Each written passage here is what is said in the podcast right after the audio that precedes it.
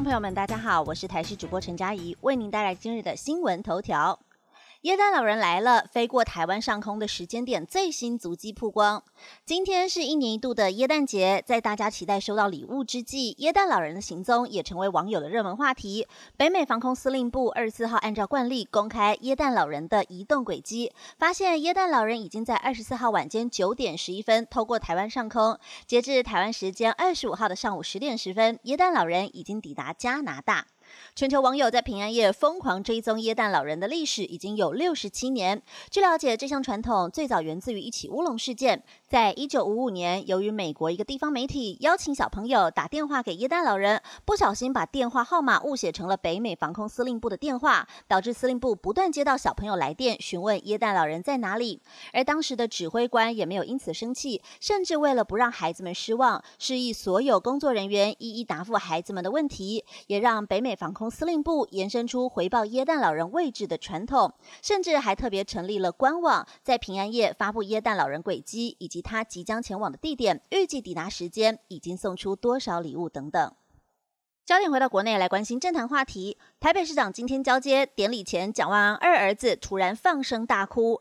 今天是台北市长进行交接，多位前任市长都有出席典礼。在典礼开始后，准备唱国歌前，新任市长蒋万安的二儿子突然放声大哭，连太太抱起也安抚不了，最后只好先抱离典礼现场。突如其来的插曲也让现场庄严的气氛轻松不少。在这场典礼开始之后，沈荣金、柯文哲还有蒋万安陆续出场。蒋万安出场时，全场获得热烈掌声。准备唱国歌前，他的二儿子却突然放声大哭。在台上的蒋万安也有微笑对儿子挥手，而太太见状也立刻把孩子抱起，但无法止住孩子的哭声。即使与会者都报以掌声也没有用，只好先把孩子抱离开。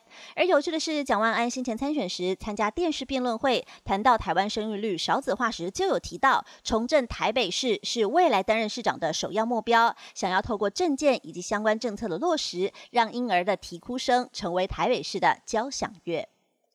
继续要来关心上任第一天查新竹大密宝吗？高鸿安表示，查到就交由检调司法。第十一届新竹市长的宣誓就职以及交接典礼也是在今天举行。新任市长高鸿安接受媒体联访时，被问到明天上班是否就会开始查新竹大密报，高鸿安表示之后会更用心查核检讨公共工程，而如果查到类似弊案，也会交由司法检调，而非由市府认定，并表示在当选后的确收到很多地方基层和民众陈情，对于新竹市的公共工程有疑虑，他将再次重申，未来对于公共工程，无论是预算编列或是追加发包流程以及验收等等，都会进行通盘检讨，让公共工程以及经费能够合乎财政纪律和确保实用性，让市民找回对公共工程的信任感。另外，高雄市长陈其迈连任就职，简单宣誓后即开市政会议。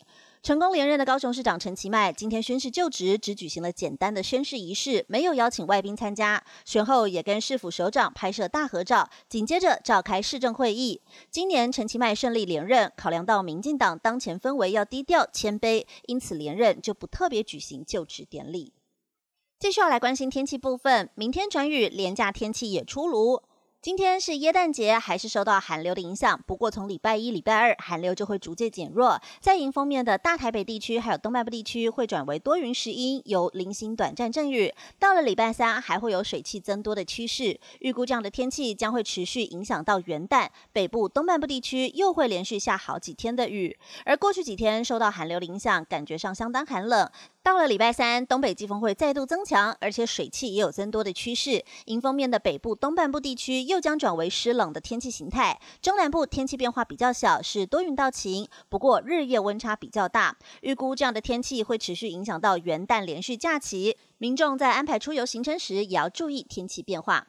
以上新闻由台视新闻编辑播报，感谢您的收听。更多新闻内容，请锁定台视各界新闻以及台视新闻 YouTube 频道。